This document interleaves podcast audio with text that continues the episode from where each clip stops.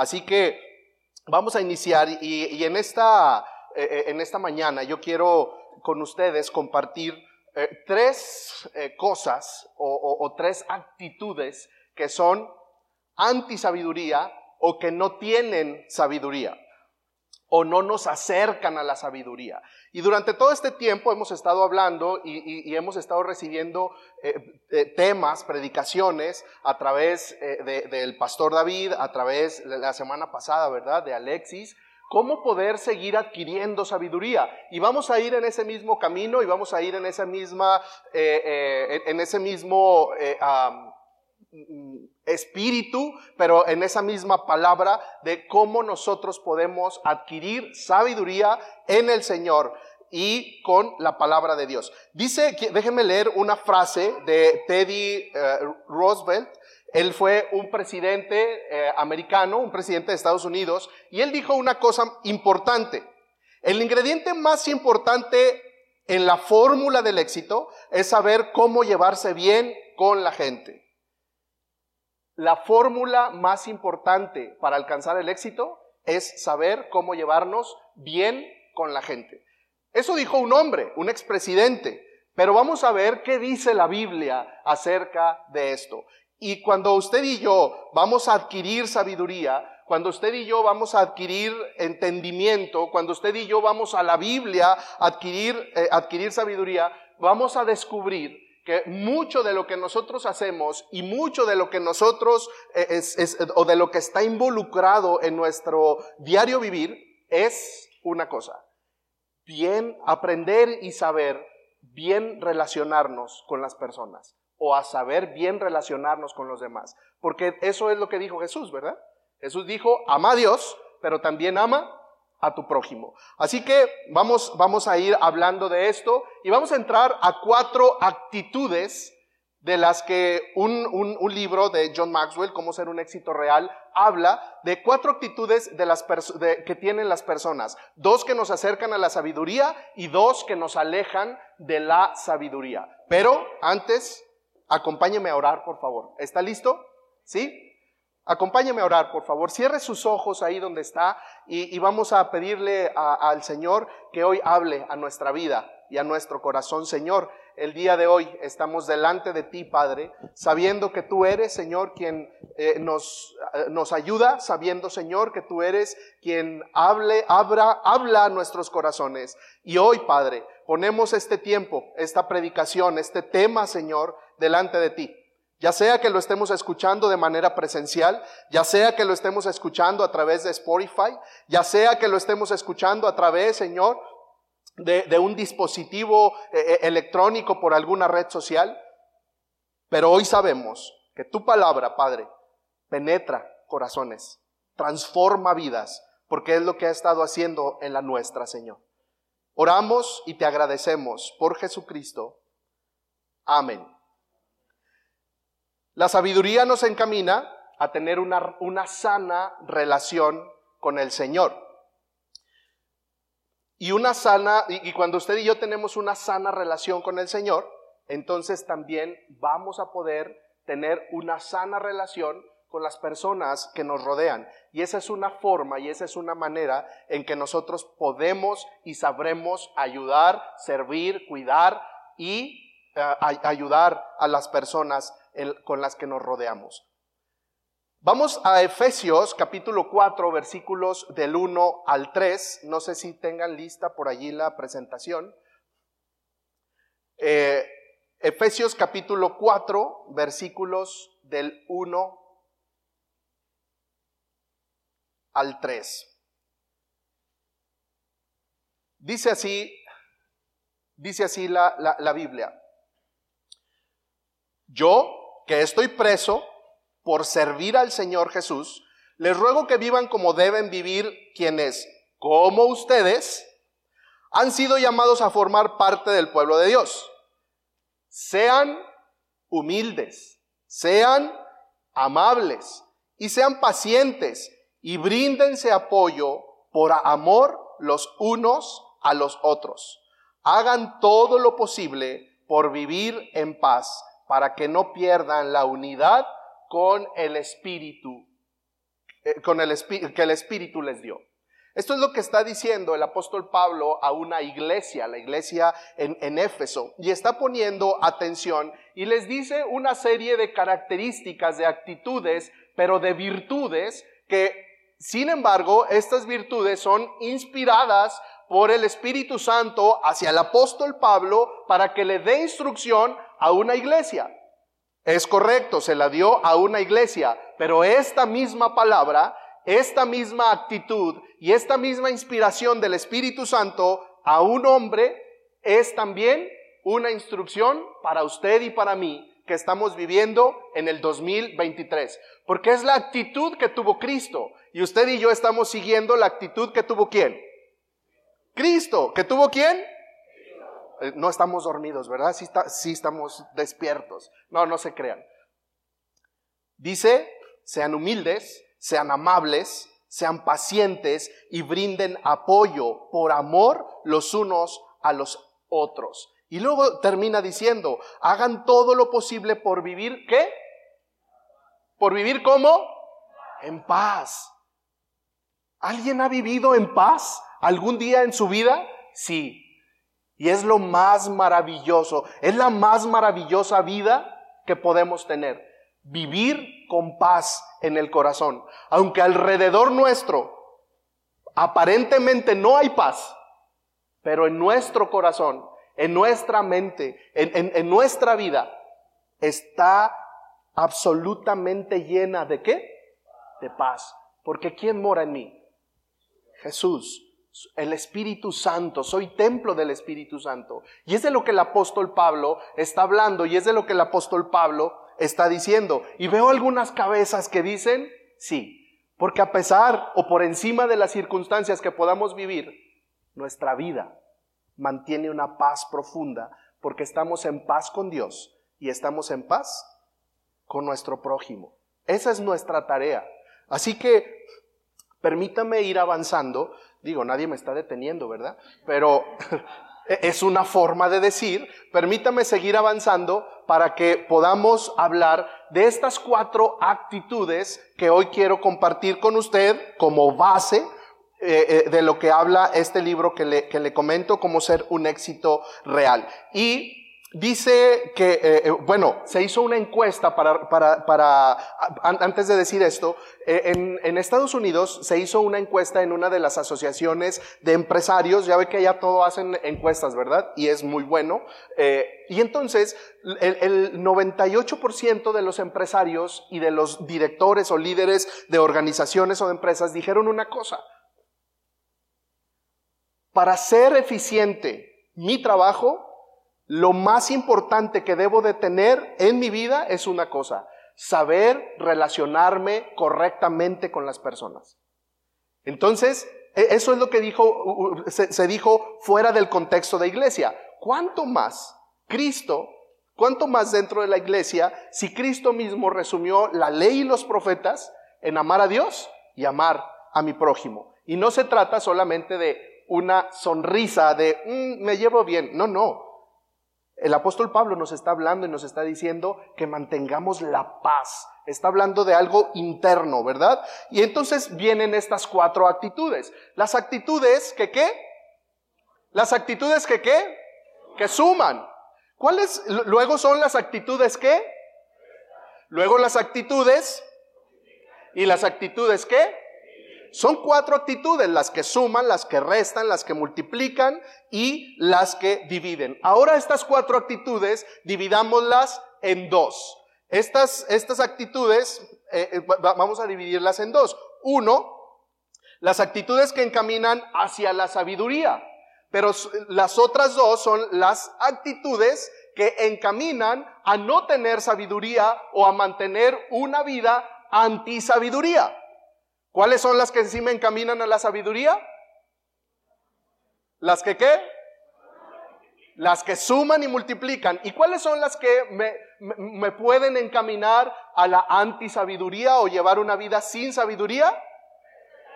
Las que restan y las que dividen. Ahora veamos eh, eh, algunos ejemplos en de estas dos categorías. ¿Quién es una persona que suma en la vida de las demás? Usted puede empezar a pensar quién es una persona que suma o quién es una persona que multiplica eh, eh, eh, en, la, en la vida de los demás. bueno, primero que suma. Vamos a hablar de las primeras dos actitudes antes de entrar a, las actitudes anti-sabiduría. Entonces vamos a hablar un poco de las personas que suman a mi vida. ¿Quién es una persona que puede sumar cosas en, mi vida, que puede ayudarme en mi vida? Por ejemplo, un maestro. Una persona que suma en mi vida es un maestro. Yo me acuerdo muy bien de uno, de mis maestros de la secundaria, no fue hace mucho tiempo, pero todavía me acuerdo.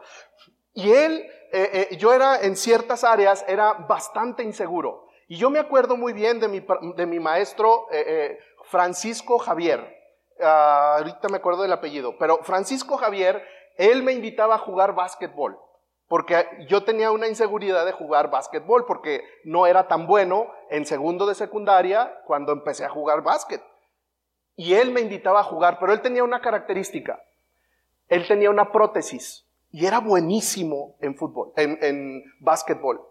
Y él me, decía una cosa, si yo con una prótesis puedo ser bueno en el en básquetbol, tú, con tu juventud, con tu energía y que estás completo, puedes ser mejor que yo. Fue una persona que sumó en ese momento. Nunca más lo he vuelto a ver, pero no se me olvida lo que un día me dijo. ¿Verdad que tenemos personas así? ¿Verdad que hay personas que suman en, en, nuestra vida? Un buen libro, por ejemplo. Un buen libro también es algo que suma a nuestra vida. Y no estoy hablando de la Biblia, porque la Biblia no solo suma, la Biblia no solo multiplica, la Biblia transforma, pero ahorita no vamos a hablar de eso, eso es más adelante. Alguien que también, alguien que nos trata bien, cuando llegamos a una tienda o cuando llegamos a algún lugar y, las personas nos tratan bien, o cuando llegamos a algún lugar y no conocemos a nadie y alguien nos sonríe o, nos, nos da una cálida bienvenida, tal vez nunca más los volvemos a ver, pero nos hizo sentir bien. Eso significa que está sumando a nuestra vida. Eso significa que está haciendo algo positivo y, está impactando de manera positiva nuestra vida. Esas son las personas que suman. Usted, eh, eh, eh, luego hay personas que multiplican en la vida de los demás. Y aquí, cuando hablamos de multiplicación, podemos hablar de cosas más profundas, de cosas más transformadoras, de cosas que verdaderamente impactan la vida, la mente, el corazón de una persona. Por ejemplo, un, consejero financiero es alguien que multiplica y no solamente dinero, ¿verdad? nos multiplica porque nos ayuda a, ahorrarnos problemas. Por ejemplo, alguien que multiplica nuestras vidas sin lugar a dudas, usted que nos está escuchando o que nos está viendo también en este momento, alguien que multiplica nuestra vida es un pastor. ¿Está de acuerdo?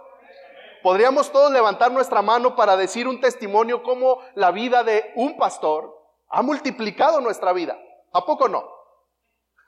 y en, algunos empiezan a levantar la mano. Sí, puede darle like usted también. Cuando un pastor nos muestra la palabra de Dios, o cuando el pastor de la iglesia, o cuando alguien aquí en, en Iglesia Cristiana El Arca le muestra la Biblia, está multiplicándole en su vida porque están ahorrando problemas o estamos ahorrándole problemas. Ay, perdón, estamos, o, se empieza a eliminar el estrés porque la palabra de Dios empieza a ganar terreno en la mente y en el corazón de las personas. ¿Y qué sucede? Empieza a haber y a producirse la paz de Dios en nuestra vida. Eh, reduce la palabra o la acción divorcio en las familias. ¿Cuánto beneficio y cuánto multiplica en la vida de los hijos? ¿Nos damos cuenta el impacto de las actitudes? ¿Nos damos cuenta el impacto de aquellas personas que multiplican la vida de nuestra, nuestra vida? Y eh, déjeme, y este es un super comercial, pero así con luces neones y luego en la noche con este, fuegos pirotécnicos y todo lo demás. Los cursos de Iglesia Cristiana El Arca, 50 mil por ciento, multiplican en su vida. Es que escuche, bueno, ojalá que pueda escuchar a través de, la, de la pantalla. Los cursos en Iglesia Cristiana El Arca multiplican en su vida. Somos todos los convencidos de cómo un curso, ay, si ya no más porque voy a un curso me vaya a cambiar. Es que no es el curso, es la palabra de Dios que se transmite en cada curso. Y es la transformación de Dios a través de su Espíritu Santo y de su palabra para que el curso, para, para que mi vida sea transformada y encuentre una multiplicación no positiva, transformada a la imagen de Cristo. Eso es lo que hace. ¿Se da cuenta la profundidad? Eh, los que suman, los que restan, los que multiplican, los que dividen. No, no es simple. Es bastante profundo. De tan profundo que mire, necesito volver acá. La iglesia, y en este caso la iglesia cristiana El Arca, es alguien o somos alguien que multiplica en la vida de las personas, que multiplica en la vida de la ciudad, que multiplica en la vida de las empresas, que multiplica en la vida donde está presente la iglesia. La gente que está alrededor es beneficiada. Realmente es, gente beneficiada.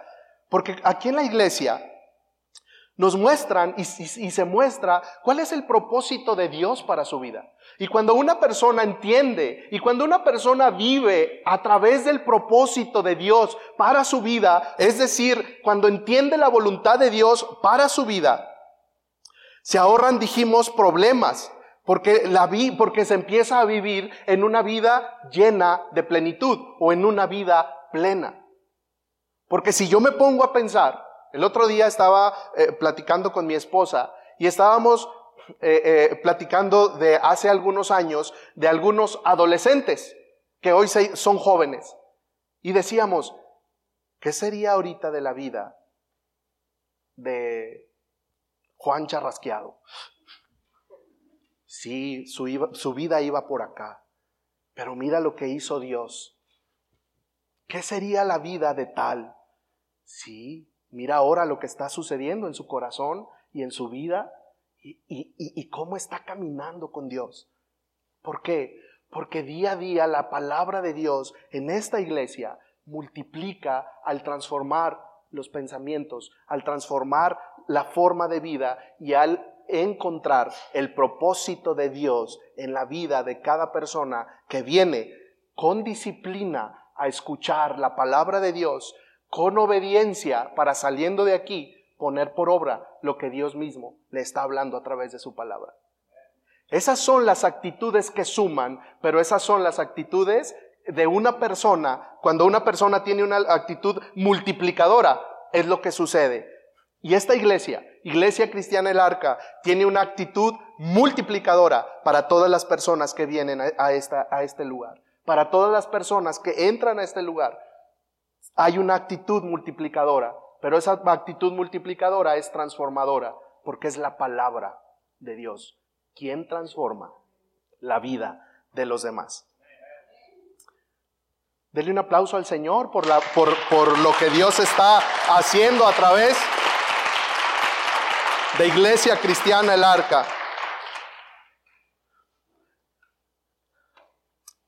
Ahora vayamos a las dos actitudes. Habíamos hablado que hay dos categorías. Las primeras son las actitudes que suman y las actitudes que multiplican. Pero luego hablamos de esas actitudes que restan y que dividen. Hoy quiero compartir con usted, espero de manera breve, hoy quiero compartir con usted, y digo, espero de manera breve, poder compartir tres actitudes anti-sabiduría. Y la primera actitud anti-sabiduría es la apatía. Esa es una, eh, la apatía es una actitud. Y la apatía es una, eh, eh, es una actitud bastante fea.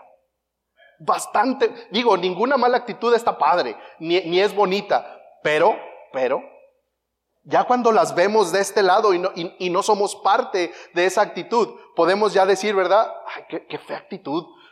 Yo puedo decir, yo era así. Y algunos van a decir, sí. Pero qué fea actitud es la apatía. Dice, eh, se dice que la apatía es una actitud que demuestra desinterés. Ah, no me interesa. Como quieras.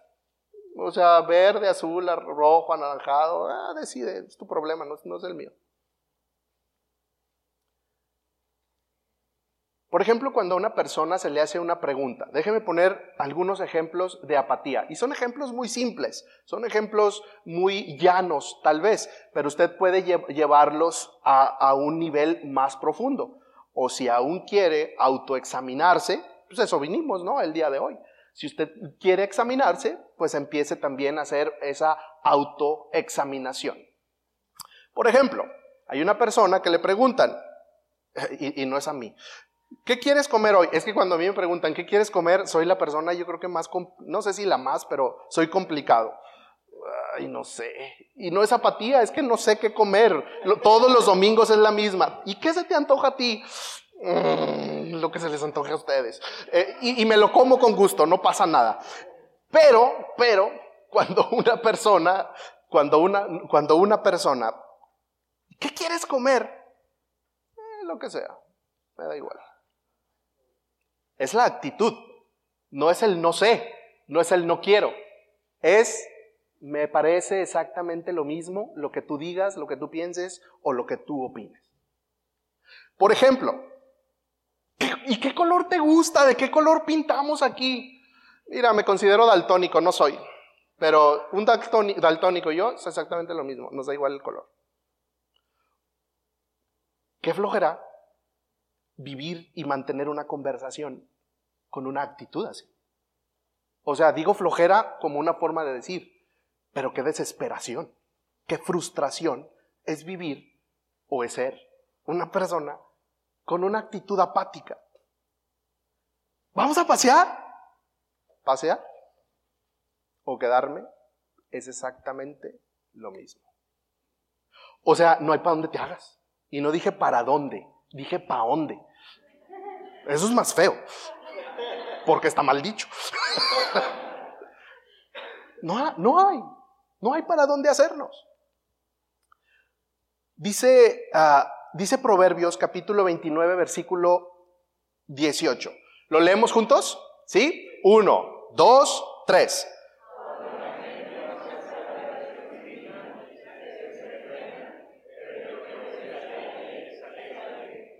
Cuando la gente no acepta la dirección divina, ¿qué pasa? Se desenfrena. Pero el que obedece la ley es alegre. Es decir, cuando una persona, cuando cualquier persona ignora la Biblia, mantiene una actitud que apática, se desenfrena. Dice la Biblia, se desenfrena. Pero cuando vamos a estudiar un poquito más esa, esa palabra, está, está hablando y, se relaciona con la, con la apatía. Porque entonces sus sentimientos y entonces sus emociones y entonces todo lo que esa persona dice, hace y la forma en la que actúa es de acuerdo a su propia conveniencia, es de acuerdo a su propia emoción, es de acuerdo a lo que él piensa o a lo que ella piensa. Pero vuelvo a, la, a la segunda palabra que dije, actúa de acuerdo a sus sentimientos a sus emociones. Y cuando alguien solamente actúa de acuerdo a sus sentimientos o a sus emociones, un día que no se levante con mucho ánimo, un día que no se levante con muchas ganas, un día que se levante con demasiada hambre, con demasiado sueño, con demasiada flojera, la apatía va a ser el rey de ese día. Porque no tengo ganas.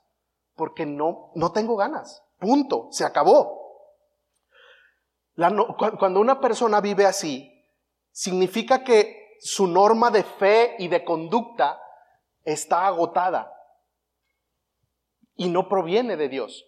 Porque cuando mi, cuando mi propia fe y mi propia conducta me están guiando a mí, se agota.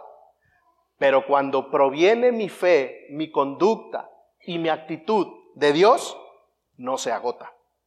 Eso no se agota. Nunca se agota. Porque Dios no tiene punto final. Porque Dios no amaneció un día cansado. Porque Dios un día no amaneció, ¿qué quieres? Ahora que, que, orar. ya, seis de la mañana, déjame dormir un rato. Desde las cuatro estás gime y gime y gime, ya. O sea, di lo que quieras. Dios no actúa así. A Dios no se le agota la paciencia. A Dios no se le agota la actitud. A Dios no se le agota la empatía, por usar una palabra simple. A Dios no se le agota el amor por usted y por mí. Dios siempre está listo para escuchar. Y cualquier pregunta que usted y yo hagamos, Dios la va a responder. Y decíamos en la, semana pasada en el Arca Kids, y Dios responde de tres maneras. Sí, no y espera. Esas son las formas, ¿verdad? En que Dios nos responde.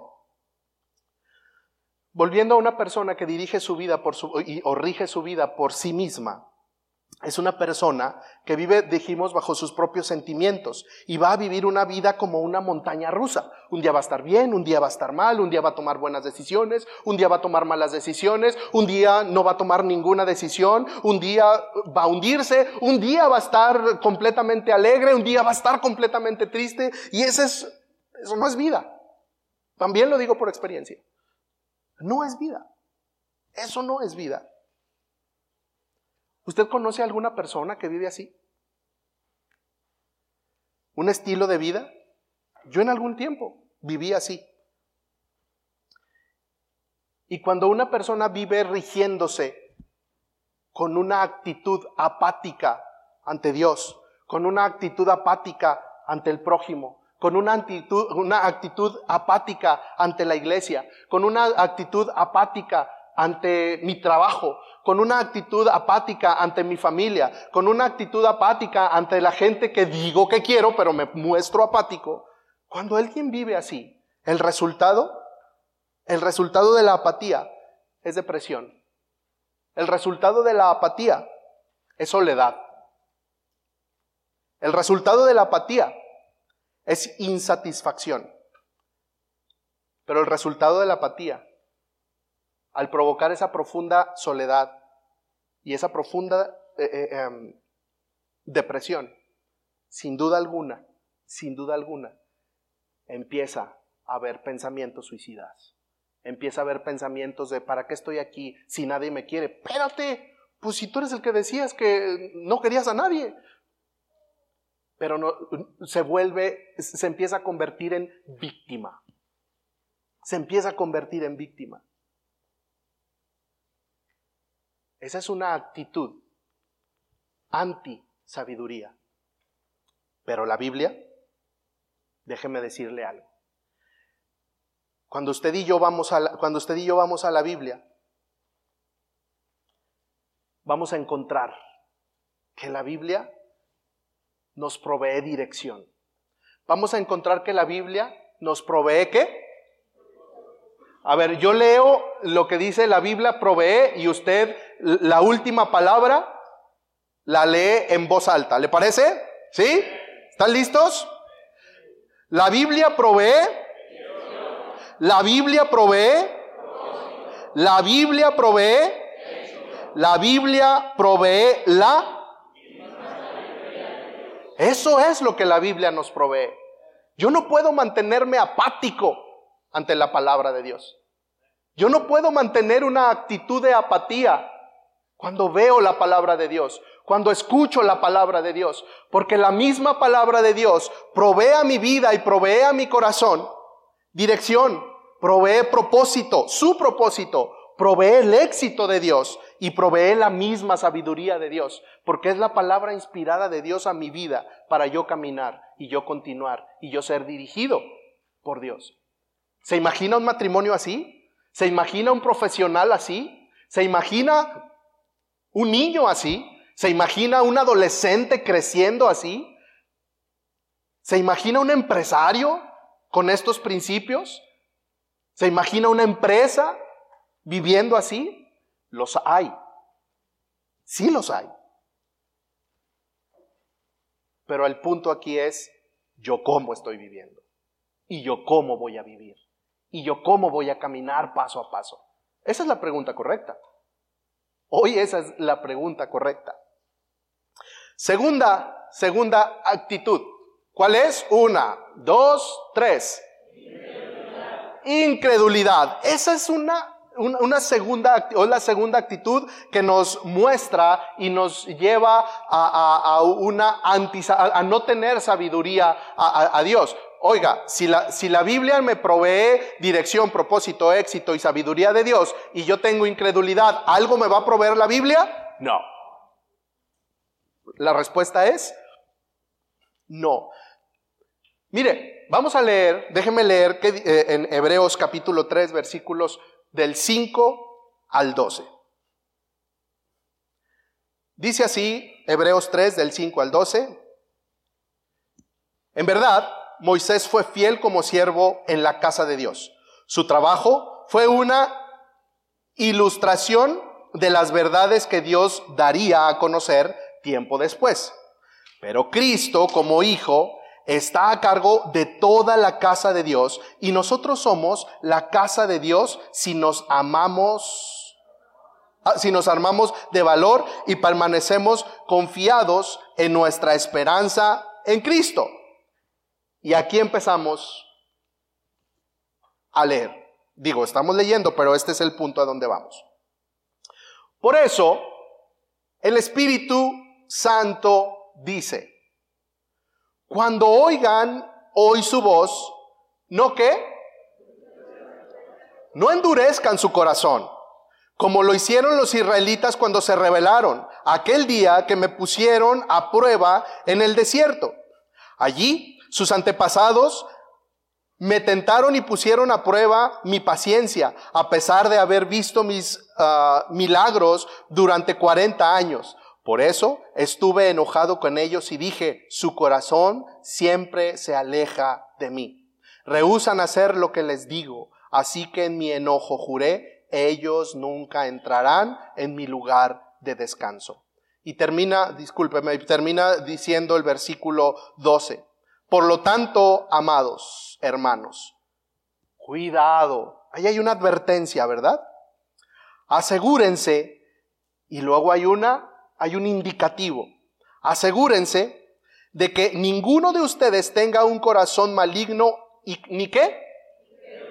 Ni incrédulo que los aleje del Dios vivo. Hay una instrucción, hay una, advertencia de Dios. Hay una advertencia de Dios, pero luego hay un, hay un eh, indicativo, hay un eh, eh, necesitas ir por este camino. Y dice, asegúrense de que ninguno de ustedes tenga un corazón maligno e incrédulo, ni o ni incrédulo, que los aleje de Dios. Dice el escritor entonces de Hebreos esto, ¿verdad? ¿Cuál era la actitud de incredulidad que tenían estas personas? Bueno, estaban mostrando indiferencia, que al final de cuentas es apatía. Estaban mostrando incredulidad. Estaban mostrando con esta actitud que acabamos de leer, estaban, eh, ellos estaban pidiendo más señales antes de seguir obedeciendo. ¿Por qué? Porque no, tenían la actitud de creer, no tenían ganas de creer, tenían ganas de no creer y tenían ganas de, pues entonces dame más pruebas.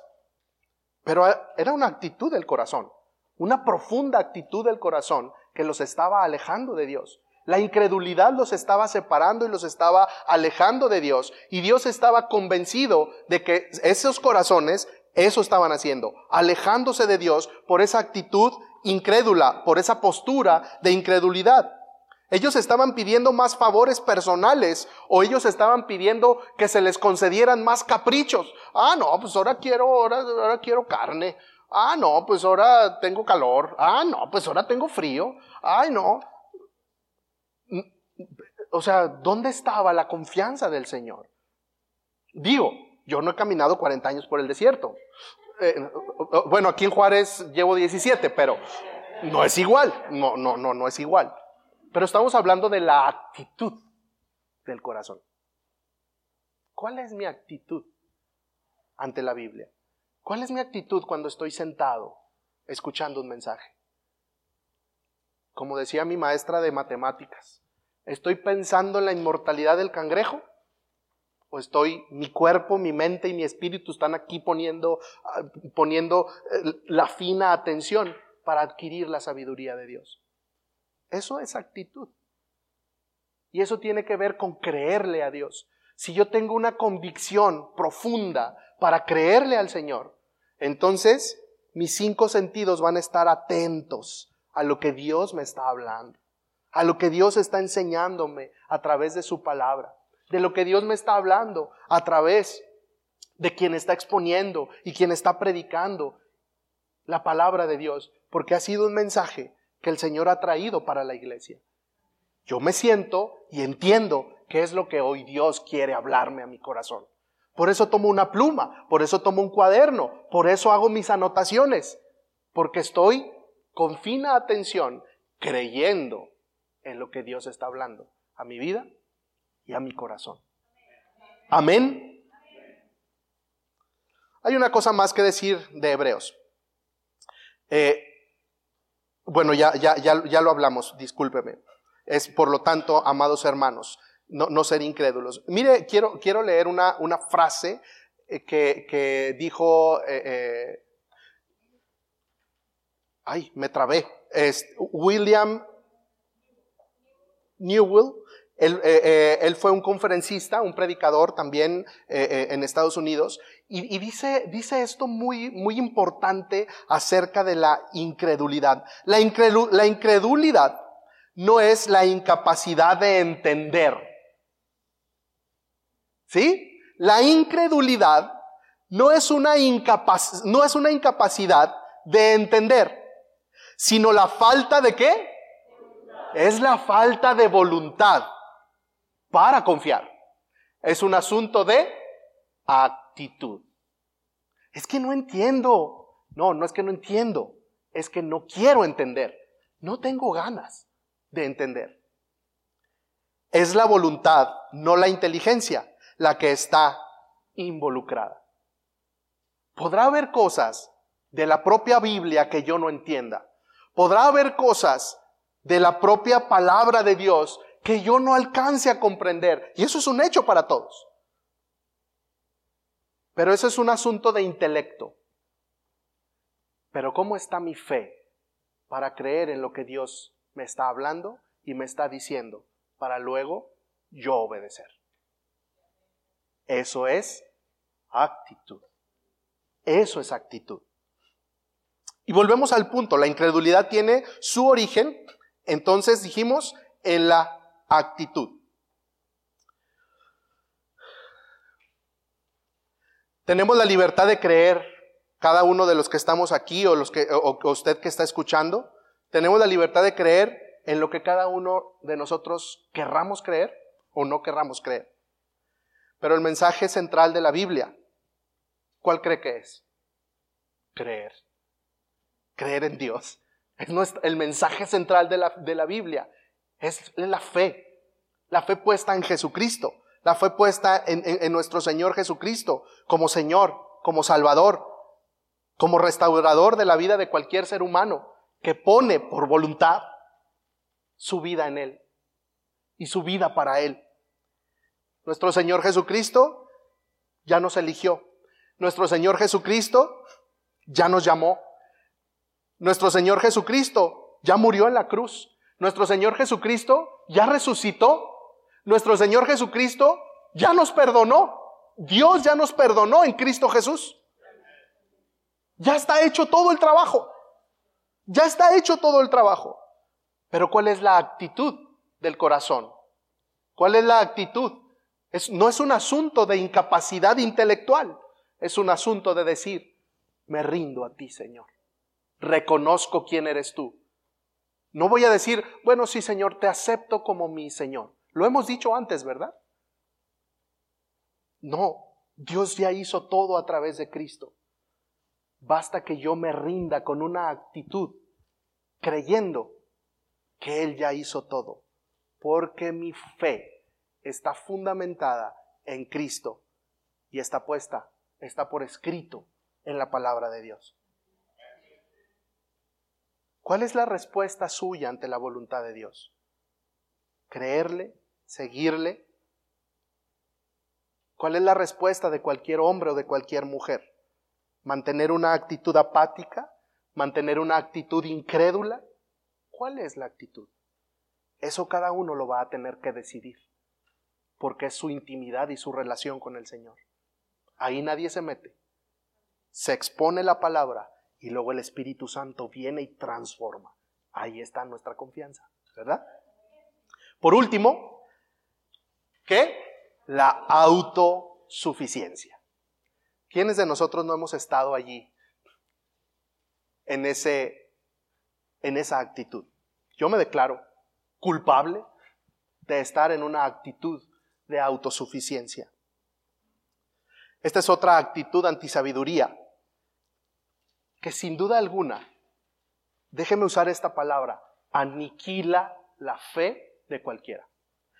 La, la autosuficiencia aniquila la fe de cualquiera. Porque yo no necesito a Dios para estudiar. Yo no necesito a Dios para ir a trabajar. Yo no necesito a Dios para que me paguen. Yo no necesito a Dios para tener una casa. Yo no necesito a Dios para tener una familia.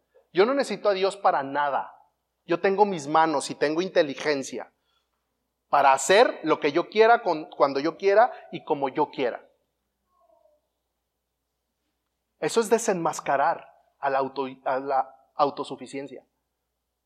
A veces podríamos tener esa actitud sin ser conscientes. Porque puedo levantarme, Señor, córrele, que ya se nos hizo tarde, acompáñame. Pero rapidito, porque nomás me voy a echar una venita con manzana. ya no hay tiempo de nada más. Y súbete al carro porque le voy a pisar.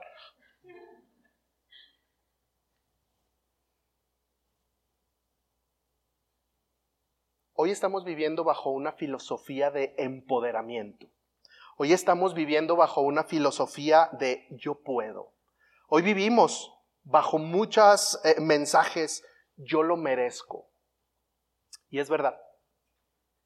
Debemos sentirnos fuertes para lograr nuestros objetivos. Es verdad. Necesitamos tener objetivos claros y encaminarnos para lograrlos. ¿No está mal? ¿No es pecado querer lograr objetivos? ¿No es, no es incorrecto querer tener más dinero? ¿No es incorrecto querer tener un negocio? ¿No es pecado levantarnos todos los días temprano o a la hora que cada quien se levante para alcanzar sus metas del día, de la semana, del mes o del año? ¿No es pecado? Sí lo merecemos. No está mal querer vestir bien. No está mal querer ir a, comer a un buen restaurante. No está mal. De hecho, esfuércese. De hecho, eh, eh, eh, crezca, mantenga una vida de crecimiento y mantengamos una vida de crecimiento para alcanzar nuestros objetivos, para, para un mejor puesto en nuestro trabajo. No es incorrecto.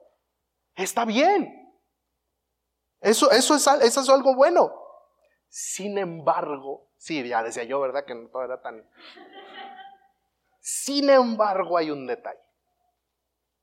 Hay un peligro del que hoy quiero hablarle y de que hoy le quiero advertir. Y es que es precisamente la autosuficiencia. Si, si, eh, eh, yo uso la autosuficiencia como mi única motivación para producir eh, mis logros, otra vez, voy a encontrar vaciedad, voy a encontrar soledad, voy a encontrar ansiedad y voy a encontrar depresión porque se me van a acabar mis créditos, se me va a acabar la fuerza, se me va a acabar el ánimo. No es cierto, yo no soy autosuficiente. Es una mentira que el, que el mismo diablo, que el mundo nos ha querido hacer, hacer creer. Y a lo mejor alguien pudiera decir, ¿verdad? ¿Ves dónde vivo? ¿Ves a los lugares que yo visito? Yo lo he logrado por mí mismo. Pero basta con ir a googlear cómo han terminado, y, no, es, no, es, un juicio, pero cómo han terminado eh, eh, tantas personas a través de la historia universal desde, desde la revolución industrial y desde antes de la revolución industrial, ¿cómo han terminado? Por su autosuficiencia, por no meter a Dios en medio de sus planes. Ha sido suicidio, ha sido divorcio, ha sido cárcel, ha sido quiebra. Eso ha sido, eso, eso ha sucedido. O han sido familias destrozadas, o han sido hijos eh, eh, eh, abandonados o destrozados, sin, el valor de Cristo en medio de la vida de las familias. Si lo merece, esfuércese, estudie, trabaje, haga su negocio, levántese temprano, duérmase tarde, hagamos lo que tengamos que hacer, pero no bajo la propia autosuficiencia que me va a producir, producir vaciedad, soledad, angustia, ansiedad, depresión. Puedo lograr todo eso si mi dependencia está bajo la autoridad de Dios. Insisto, alcance sus objetivos, crezca en su trabajo, abra sus negocios, Busquen la prosperidad personal. Busque la prosperidad profesional. De verdad se lo digo. Yo lo estoy haciendo. Busque la prosperidad económica. Busque la prosperidad empresarial. Búsquelo. De verdad se lo digo. Con todo mi corazón. Pero hágalo con la actitud correcta y con la fe puesta en Dios. Puesta en Cristo. Busque la sabiduría de Dios.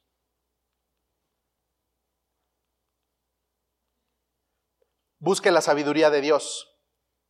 Aléjese de la apatía. Busque por todos lados, por todos los medios, vincularse todos los días con Dios. Busque la guía profunda del Espíritu Santo. Busque la dirección de Dios a través de la Biblia. Pida consejo sabio a personas sabias. Personas que mantienen una sana relación con Dios y que mantienen una sana relación con las personas. Porque todos somos, debiéramos ser buenos para pedir consejos, pero no todas las personas son buenas ni son las indicadas para dar consejos. En una ocasión un hombre se acercó y me dijo, yo quiero ser tu mentor. Ah, qué interesante dame mi primer consejo. No voy a decir todo lo que me dijo, porque no es una plataforma para decirlo. Pero en resumidas cuentas me dijo, tienes madera para llegar muy alto. Pues, oh, yo. Tenía 19 años cuando me dijo, este consejo que te voy a dar que nunca se te olvide. Y lo logró, nunca se me ha olvidado. A quien tengas que pisotear, pisotea. Y si te piden que vayas y pisotees, ay, voy a decirlo, la tumba de tu propia madre por alcanzar el éxito, hazlo. No estoy exagerando estoy minimizando un poco los consejos. No todas las personas, no todas las personas son las indicadas para que me aconseje. Y allí usted va a saber quién, la, o la única manera en que usted va a saber qué persona le va a dar un buen consejo es cuando usted y yo vayamos a la palabra de Dios en oración. Y esos consejos van a ser dulzura y potencia a nuestra vida. O van a ser calamidad a nuestra vida. No todos están preparados para darnos consejos. Jóvenes, hoy el mundo nos da y les da muchos consejos. Pero si ustedes se sienten autosuficientes por su juventud, podrán llegar muy lejos. pero el resultado ya lo conocemos. No es amenaza, es una realidad. Y no solo jóvenes, ¿verdad? Todos los que estamos aquí presentes y todos los que estamos escuchando un tema como el de hoy.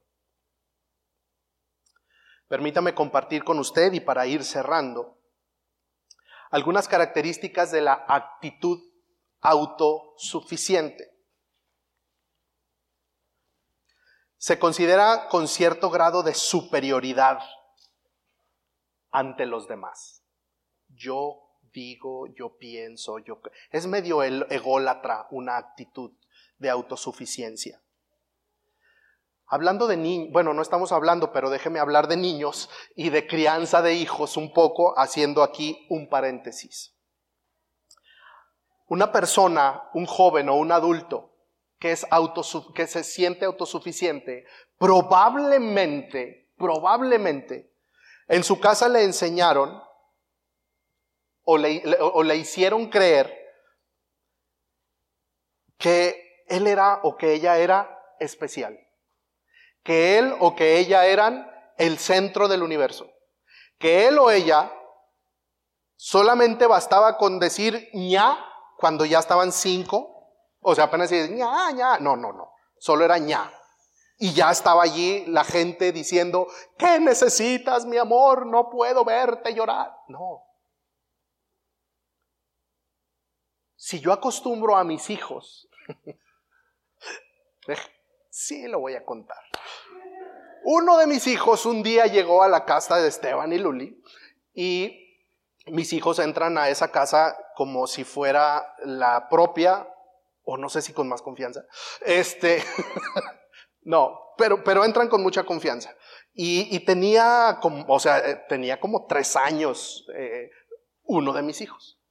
Y llegó, subió, prendió la televisión y sube Luli. ¿Qué pasó? ¿Estás bien? Sí. ¿Me quitas los zapatos? ¿Me pones una cobija? ¿Y me traes unas palomitas? Ah, pues, Luli bajó atacada de la risa, pero nosotros estábamos atacados de la vergüenza. ¿Qué, qué pasó? Cuando yo, yo no trato así a mis hijos.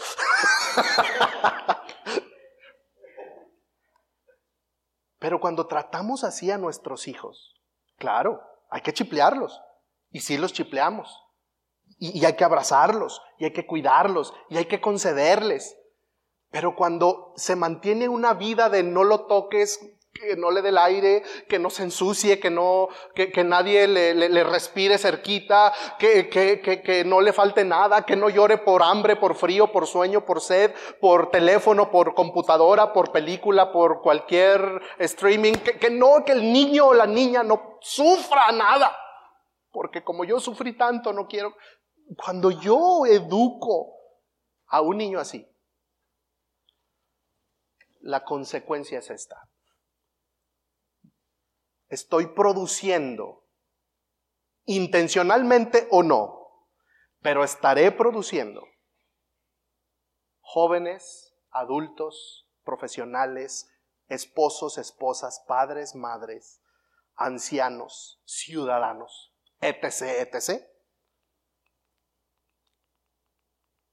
autosuficientes. Y Dios no necesita a nadie autosuficiente. Dios no me necesita autosuficiente.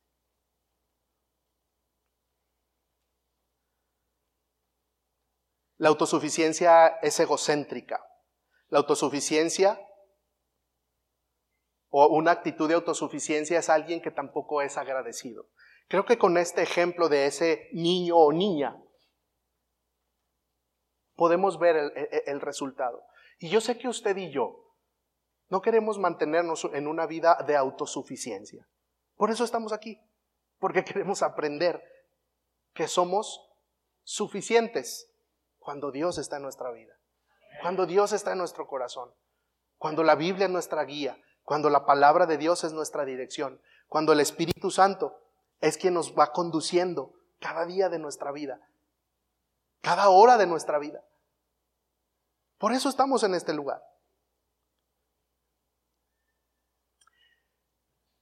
Quiero invitarle a que tome foto de estas preguntas.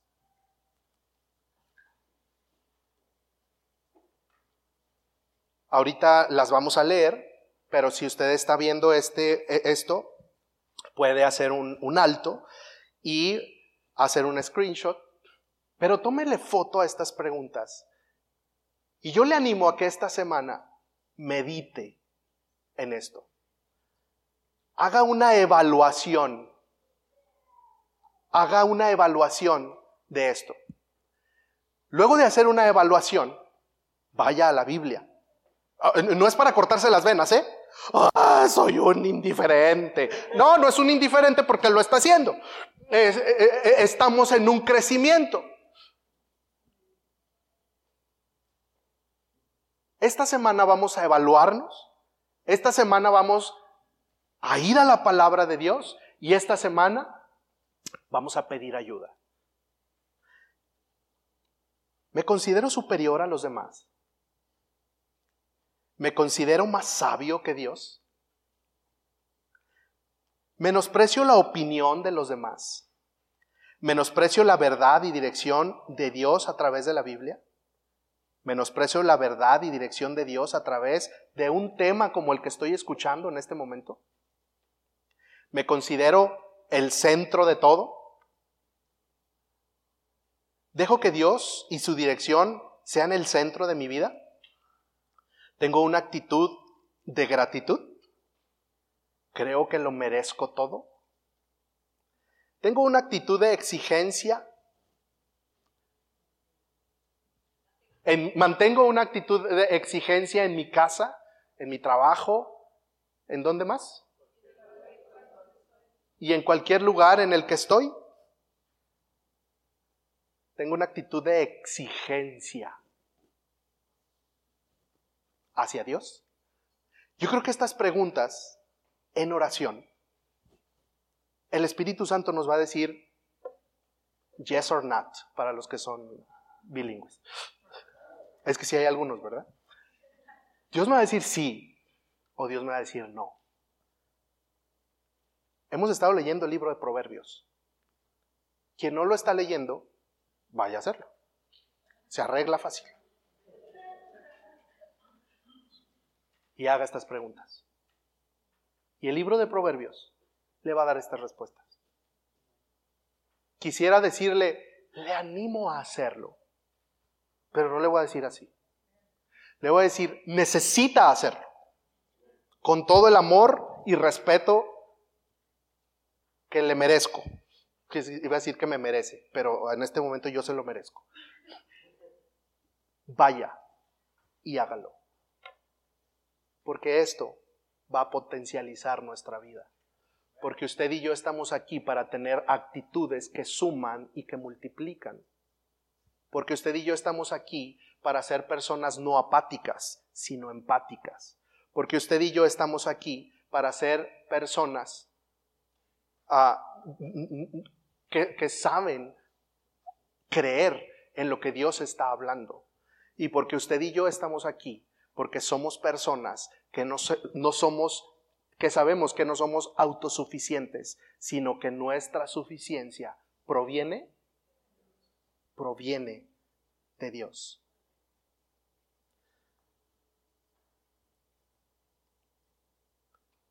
Hebreos capítulo 3, versículo 5 al 12.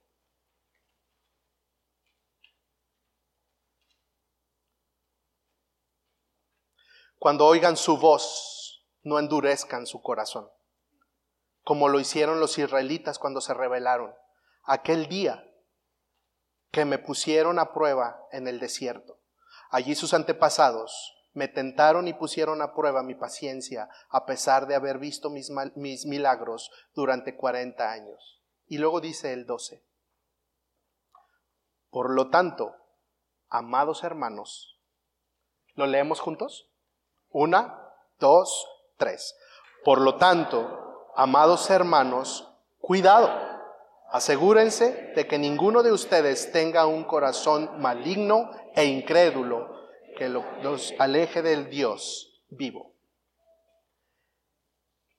Cuidemos nuestro corazón, cuidemos nuestros pensamientos, cuidemos nuestras miradas, cuidemos nuestros oídos, porque a lo que nosotros le ponemos atención es de lo que estamos alimentando nuestra mente, nuestro corazón y nuestro espíritu. Y si yo no tengo cuidado con lo que estoy alimentando mi mente, mi corazón y mi espíritu, corro, corro el franco riesgo de mantener un corazón incrédulo, un corazón apático, un corazón autosuficiente. Y lo que yo quiero es vivir, vivir con Dios. ¿Qué hacer entonces para contrarrestar la falta de sabiduría? ¿Están listos? Mantener un corazón, voy a dar seis puntos, usted que nos está escuchando, voy a, compartir estos seis puntos y si usted está aquí y quiere tomarle foto, adelante, porque esto va a potencializar nuestra vida y nuestra relación con el Señor. Esto va a producir sabiduría de Dios a nuestra vida. Uno, Mantener un corazón abierto a la voz de Dios. Dos, mantener una actitud, actitud dócil ante la instrucción de la Biblia. Mantener una actitud de obediencia ante el mensaje de Dios. Eh, cuatro, asegurarse de tener un buen corazón. Cinco, asegurarse de ser una persona llena de fe, pero de fe en Cristo. Y seis, asegurarse de ser una persona que sabe creerle a Dios. Y todo esto usted lo aprende aquí cada domingo.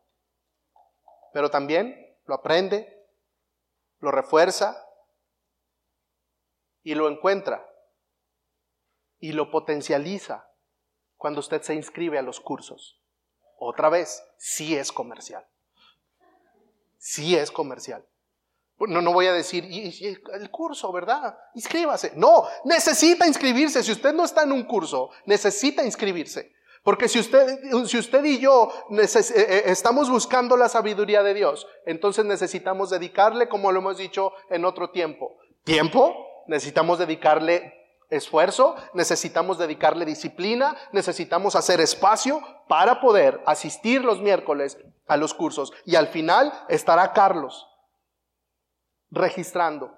Y también dinero, 100 pesos. Pero va a transformar nuestra vida y nuestro corazón. Iglesia, ¿quién quiero ser? ¿Quién quiero ser para Dios? ¿Quién quiero ser para mi prójimo?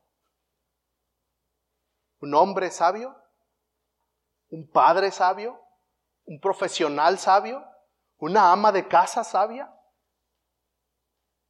un ingeniero sabio, un profesor sabio, un jubilado sabio, un trabajador sabio, una maquillista sabia, un estudiante sabio o sabia. O quiero ser simplemente una persona que crece y camina en la vida y un día volveré a ser tierra. Yo no quiero eso para mi vida. Yo quiero mantener mi vida, como dice Efesios capítulo 4, versículos del 1 al 3. Yo, dijo el apóstol Pablo, que estoy preso,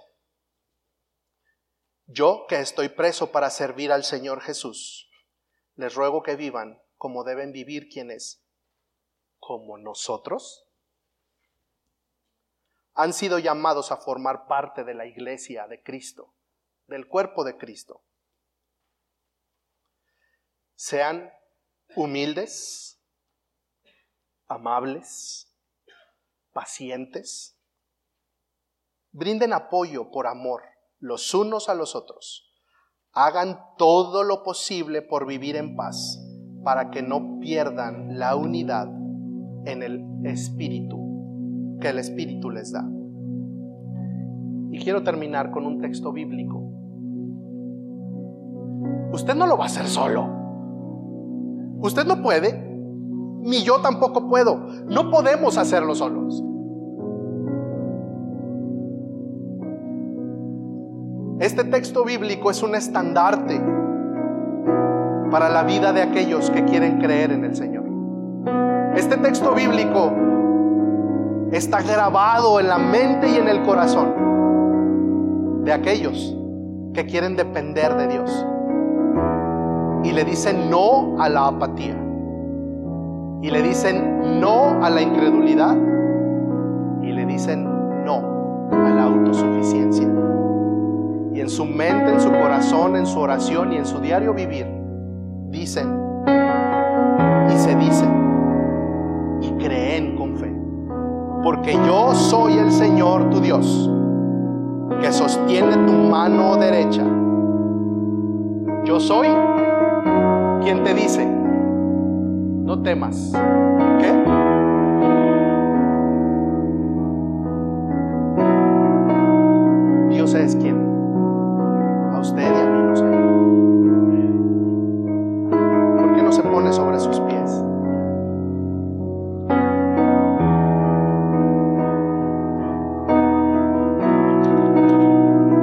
Cerrar sus ojos. ¿Cuál es ¿Qué es lo más grande que usted necesita? Eh, eh, ¿Cuál es la más grande necesidad que usted tiene hoy? ¿Cuál es la más grande decisión que hoy está por tomar? No nos vamos a mantener apáticos, no nos vamos a mantener incrédulos y no nos vamos a mantener autosuficientes.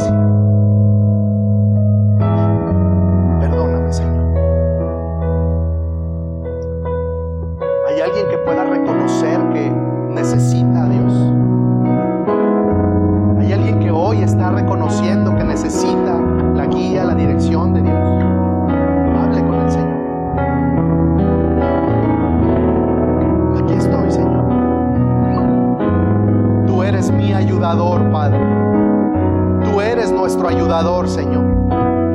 Yo te necesito, Señor Jesús. Mi vida te necesita, Señor Jesús. No hay momento, no hay día, Señor, que yo no te necesite, Padre. Pero el día de hoy, Señor, quiero pedirte que tú me reveles, Señor. Revélanos, Padre. Si yo tengo actitudes, si yo tengo actitudes, Señor, que dividen o que restan, Señor. Muéstramelo, Señor. Muéstramelo hoy, Padre. No quiero esperar. No quiero esperar un día más, Señor. Muéstrame tú, Señor. ¿Qué quieres limpiar de mí? Vamos, iglesia. Vamos, iglesia. Hable con el Señor. Dígale al Señor, ¿qué actitud, Señor, está dividiendo mi casa? ¿Qué actitud mía, Señor, está dividiendo mi familia? ¿Qué actitud le está restando, Señor, a mi vida y a mi relación contigo, Padre? Hoy entiendo, Señor, que soy llamado. Hoy entiendo que soy llamada a tener una actitud como la que tuvo Cristo. Que suma y que multiplica porque ha sido transformada mi vida por la obra de Cristo en la cruz. Señor, aquí estamos, Padre. Y no lo vamos a hacer solos. Lo vamos a hacer, Señor, con tu ayuda. Lo vamos a hacer, Señor, con tu dirección. Y lo estamos haciendo, Padre, porque tú ya venciste en la cruz, Señor. Gracias, Señor. Gracias, Padre.